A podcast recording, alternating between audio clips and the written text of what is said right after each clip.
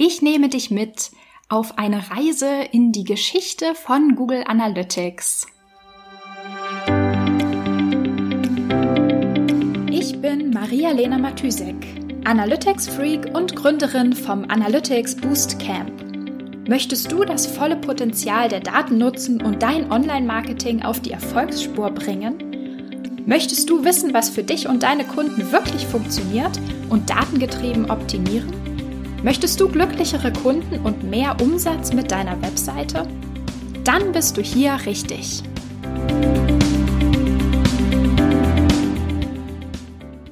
Hallo und herzlich willkommen in einer neuen Episode der Analytics-Sprechstunde.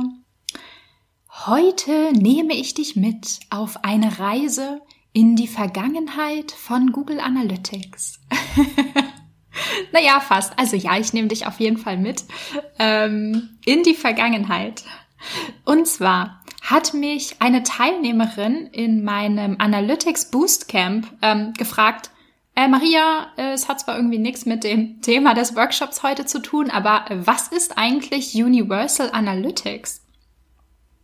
Und ähm, ja, dachte ich mir, hey, coole Frage. Das ist ein Thema für den Podcast.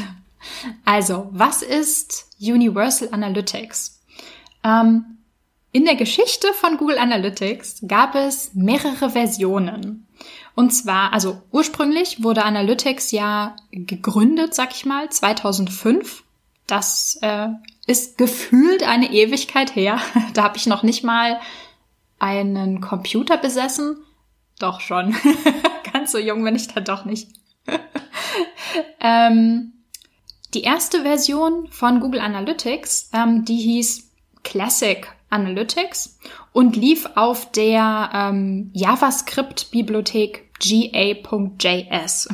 Vielleicht noch mal kurz äh, zur Erläuterung, was ist eine JavaScript-Bibliothek oder warum ist das äh, relevant für Google Analytics? Im, Im Endeffekt, was beim Tracking passiert, also in dem Moment, wo die Webseite geladen wird, werden ja Skripte ausgeführt. Und beim Ausführen dieser Skripte wird sozusagen, ja, sammelt praktisch, ähm, ja, das Skript sammelt mehr oder weniger die Informationen zusammen, die an die Datenbank gesendet werden sollen. Also zum Beispiel welchen Browser, welche Uhrzeit, welche Seite und so weiter. Und diese Funktion des ja, das ist ja eigentlich die Kernfunktion des Trackings, also das Zusammensammeln der Informationen und das Senden an die Datenbank. Dafür braucht man Bibliotheken, also JavaScript-Bibliotheken. Und die allererste ähm, dieser Libraries, ähm, die Google Analytics hatte oder auf der Google Analytics basiert ist, war die Library ga.js, also ga.js. Die war aktuell bis 2014, 2016. Die Zahlen übrigens, also ähm, äh, die Annie, die Teilnehmerin vom Analytics Boost Camp, äh, die hat mich das gefragt und ich wusste nur, dass es äh, was mit der, also dass es natürlich eins nach dem anderen kam und so weiter, aber ich hatte die genauen äh, Jahreszahlen nicht mehr im Kopf, deswegen habe ich die jetzt nochmal gegoogelt und kann die jetzt total klugscheißerig hier einfach ablesen. genau, also die erste JavaScript Library, GAJS, ähm, war der Standard sozusagen bis 2014. 2014 hat Google dann angekündigt, ähm, dass das da ein Update geben wird. Und dieses Update war Analytics J J JS, Analytics JS. Und ähm, das war sozusagen Universal Analytics. Also von Classic Analytics wurde sozusagen das geupdatet auf Universal Analytics mit der Library Analytics JS. Und die ist auch bis heute aktiv. Ich meine, 2016 ist jetzt nicht so mega lange her, aber genau, mit dieser Library arbeiten wir oder können wir bis heute arbeiten. Der, die, der nächste äh, ja, das nächste Upgrade, was dann kam, war das Global Site Tag mit, ähm, genau, und das Global Site Tag hat praktisch ähm, heißt, heißt jtag.js. Also das ist die Library, auf ähm, der der Site Tag beruht. Und ähm, angekündigt hat Google das auch schon, also schon eine Weile her, jetzt 2017, dass es da ein Update geben soll das dann halt das äh, JTAG.js war. Und genau, das kann, der JTAG kann heute genutzt werden und ist halt, ja, neben, neben dem Tag Manager auch heute der empfohlene Weg von Google für die Tracking-Implementierung. Also wenn du eine neue Property in Google Analytics anlegst, dann ähm, wurde früher dir als erstes der ähm, dieses Tracking Snippet, der Code von Universal Analytics angezeigt, also Analytics.js. Und heute bekommst du dann sozusagen sofort ähm, beim Erstellen der neuen Property ähm, den Code vom JTAG.js, um den zu implementieren. Und genau, also die, die unterschiedlichen JavaScript-Bibliotheken haben Genau, die haben halt im Laufe der Zeit, sag ich mal, neue Funktionalitäten bekommen, die es vorher nicht gab.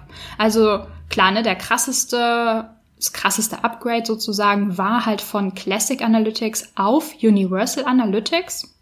Und also ein paar Sachen, die, die dann funktioniert haben, die es halt vorher noch nicht gab, die es halt erst mit Analytics JS gab, war zum Beispiel die Funktionalität, dass man eine User-ID tracken konnte.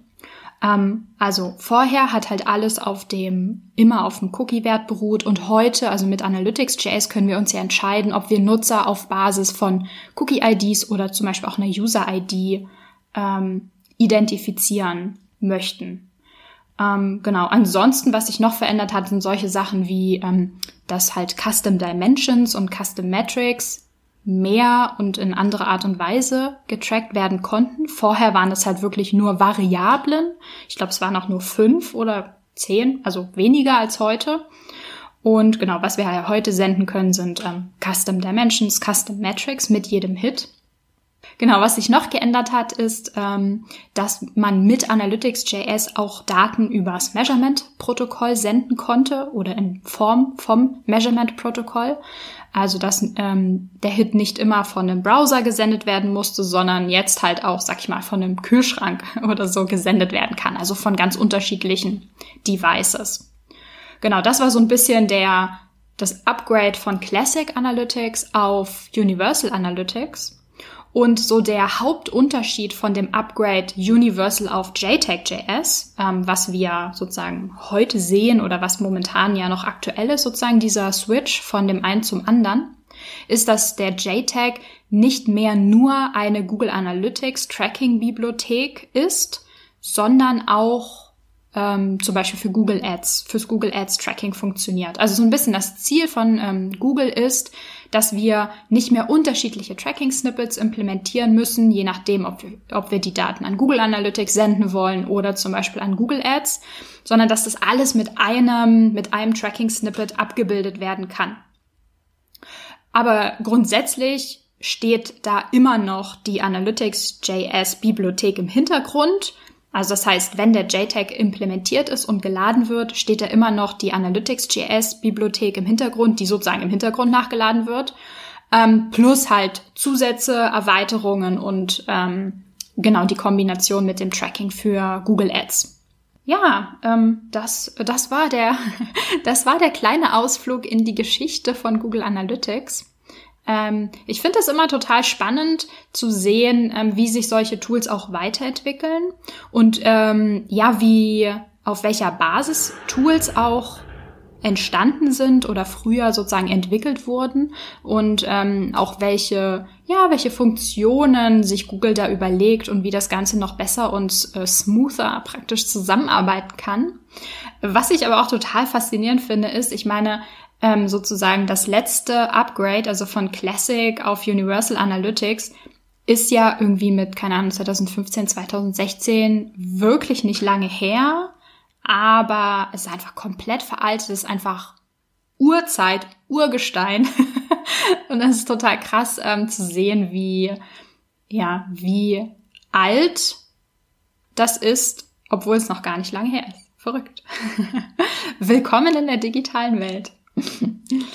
Ja, das, das war's von mir. Das war die Episode am Dienstag. Ich wünsche dir noch einen schönen Abend und ähm, ja, morgen gibt's die nächste Episode. Bis dann. Tschüss. tschüss.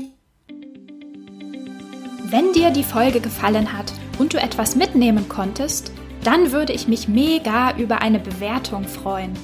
Abonniere den Podcast, teile ihn mit Freunden und Kollegen und wenn du selbst eine Frage hast, die ich dir in der Analytics-Sprechstunde beantworten kann, dann schreib sie mir auf jeden Fall per Mail an maria.analyticsfreak.com, auf Facebook oder über LinkedIn.